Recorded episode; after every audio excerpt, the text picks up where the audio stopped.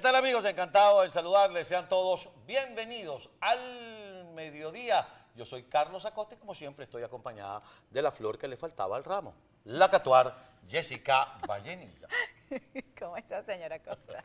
Feliz miércoles. Claro, porque es que tengo que empezar por piropearla yo, porque si no ustedes se adelantan. Ay, qué flor tan bella. Si era Costa es feo, ella es linda. Usted no es feo, usted no ¿Ah? es feo. No, yo su no usted no es feo. yo no soy feo, lo que soy es raro. No, no. Soy tipo como raro. Pero no de raro usted telenovela.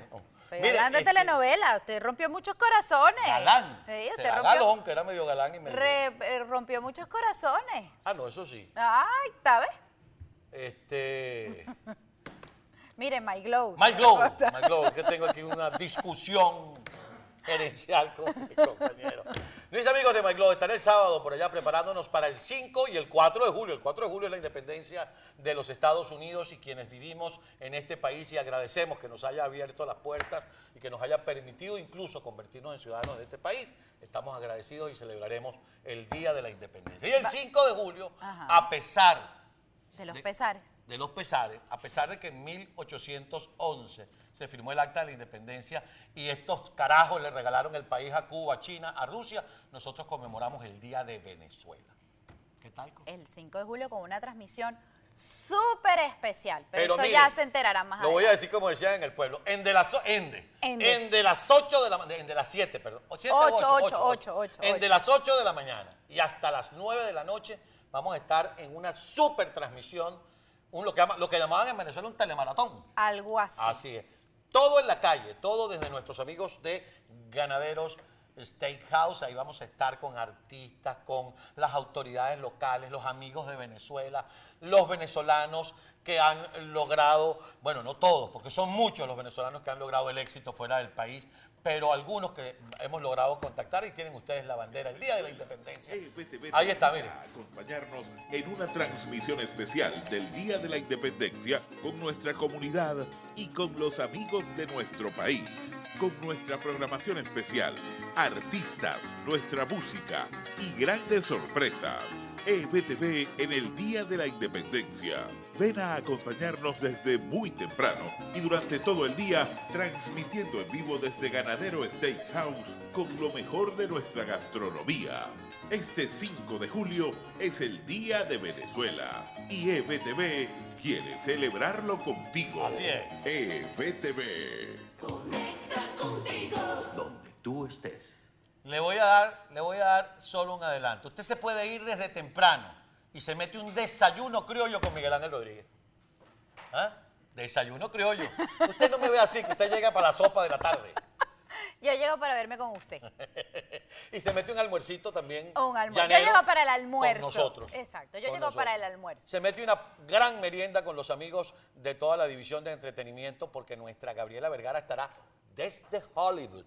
Los Ángeles. ¿Ah? Con un brunch. Con un brunch. No, de verdad, la, la va a pasar, usted se va hasta ganadero, la pasa con nosotros. Mire, vamos a tener todos nuestros artistas, todos que van, los que van para la calle 8. Ahorita si me pongo a mencionarlos se me puede olvidar. Cuando tenga la lista completa, mañana se la leo completica. Por cierto, como decía Guillermito González, que por cierto, mi Guillermito González está cumpliendo años de haber partido de este plano el día de mañana, mañana 30 de, de junio. Claro, Guillermo era mi gran amigo. Entonces les decía, por cierto, que este fin de semana, de 4 y 5 de julio, la Orquesta eh, Sinfónica de Miami, la MISO, Ajá. va a tener un concierto especial dirigido por el maestro Eduardo Martúrez. Creo que mañana tenemos al maestro Eduardo Martúrez aquí en el programa. Maestro Martúrez. Qué buena noticia. ¿Usted sabe quién va a dirigir el himno nacional de Venezuela? Tírelo para si la pega. No, señora Costa. Ni Le van a sorprender todo. Ni cerca. El alcalde de Miami, Francis Suárez, es músico y va a dirigir la orquesta ese día. No me, enteré diga hace, eso. Me enteré hace ratico. Me está tubiando. Me Pero está están tubiados todos. Al aire. Bueno, mis queridos amigos, vamos a ver la encuesta. Vamos a ponernos en... Hágale usted, que ya yo he hablado en- mucho. en- hágale, hágale, que después la gente dice que yo no la dejo hablar. No, no. Ponga la encuesta allí, a ver. Ahí está. ¿Qué espera usted de la oposición venezolana? La unidad. Que hablen claro. Den paso a gente nueva. Me quedo con Maduro. Ahí lo tienen.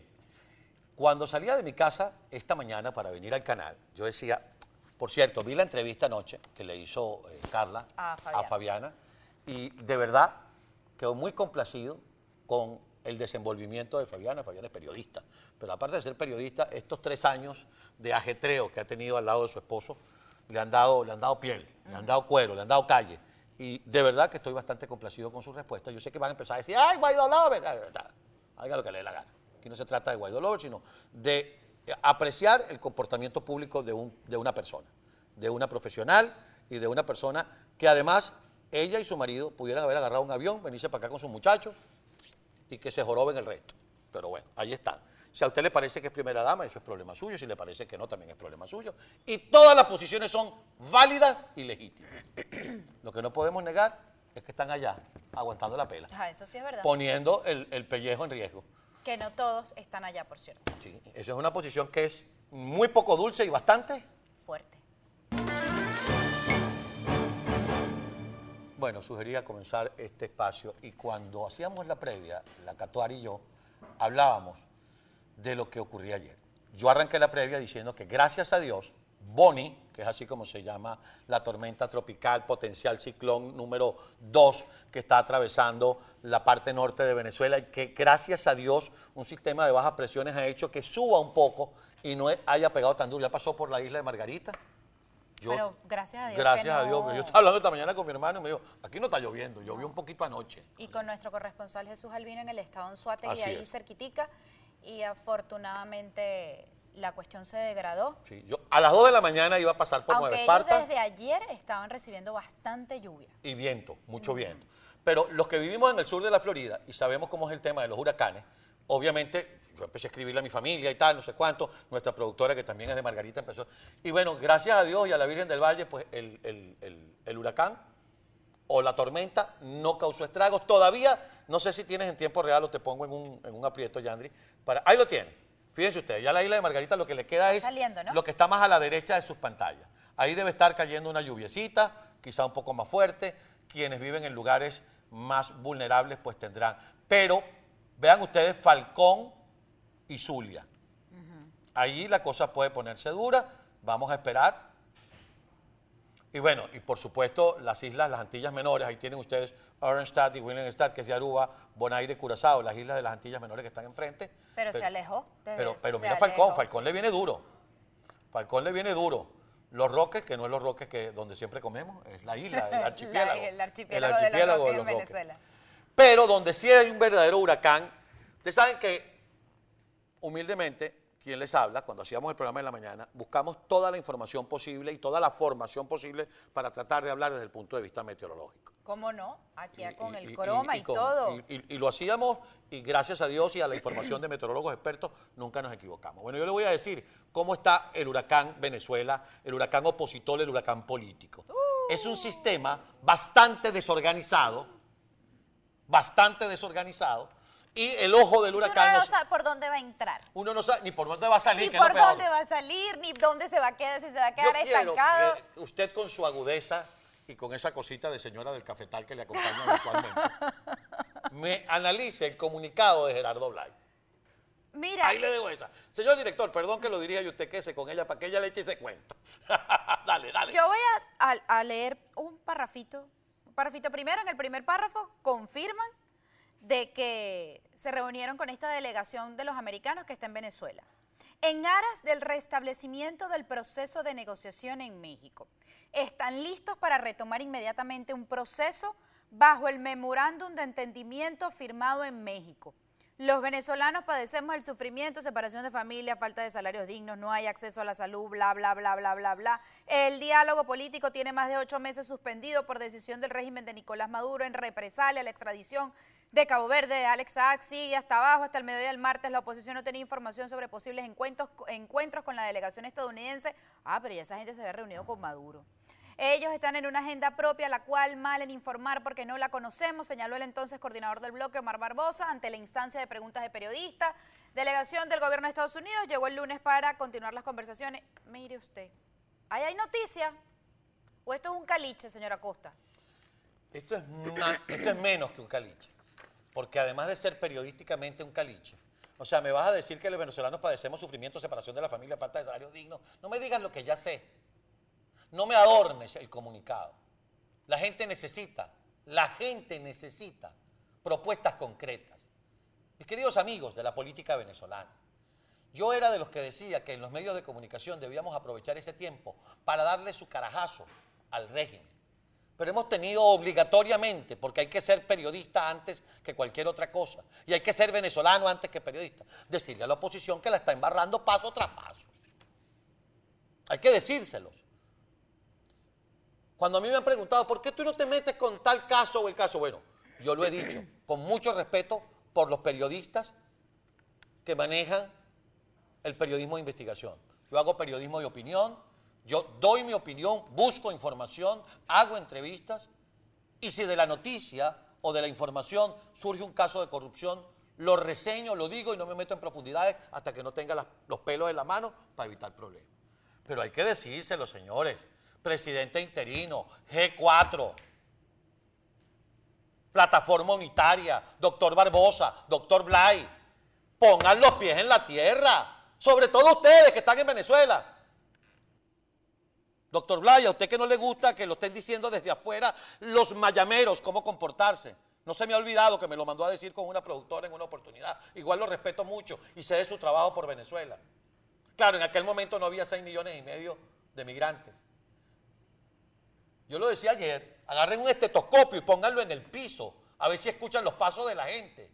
El país no se mueve en torno a ustedes. Ustedes se tienen que mover en torno al país.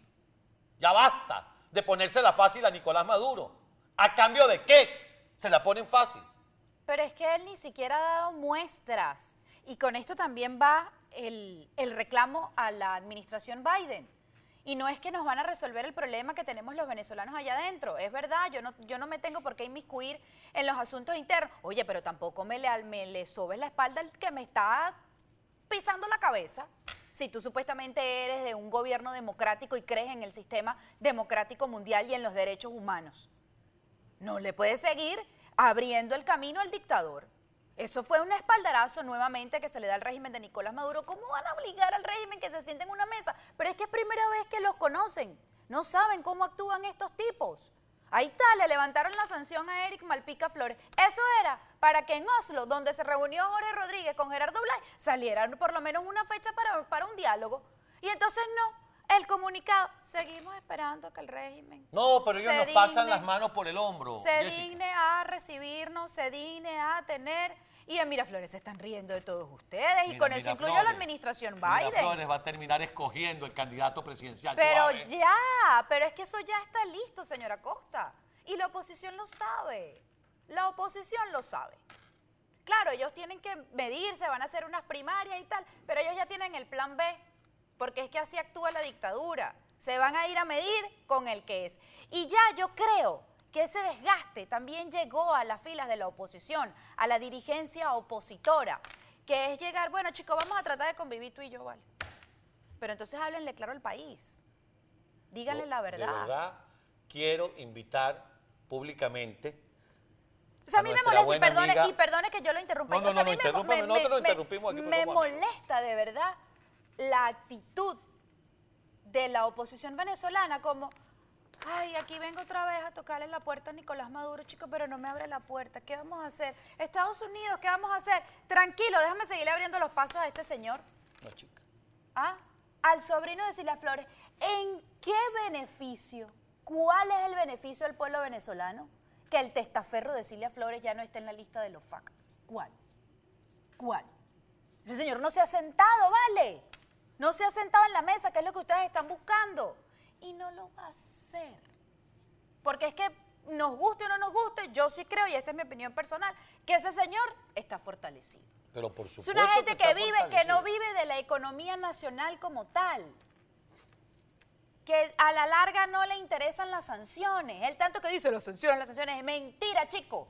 Ese es el dialecto político, el, el, diálogo político que tienes que tener frente al mundo.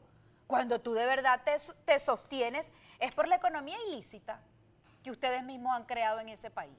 Esa burbuja que se ha creado en el país. Esa impresión de dinero a diestra y siniestra. Y esa inflación, mire, para arriba. ¿Ah? Y ahí no hay ningún cambio. Entonces, bueno, chicos, sí, yo vengo picosa toda esta semana. Desde ayer, hoy, porque... Y le voy a decir lo que dice Orlando Rafael Matute. La catuar cuando se molesta se ve más linda. ¡Upa!